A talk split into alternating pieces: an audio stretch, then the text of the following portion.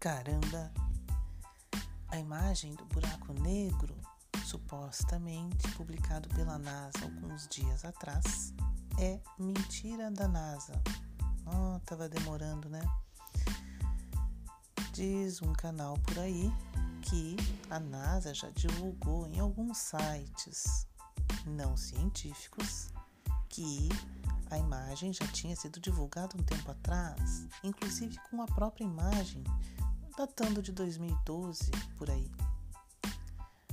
Ah, na própria imagem consta que é uma concepção artística e a pessoa ainda fala isso. Puxa vida. Ai, sem noção. Ai, só para lembrar que Nibiru não existe, não tá vindo nem para cá nem para lá, porque ele não existe.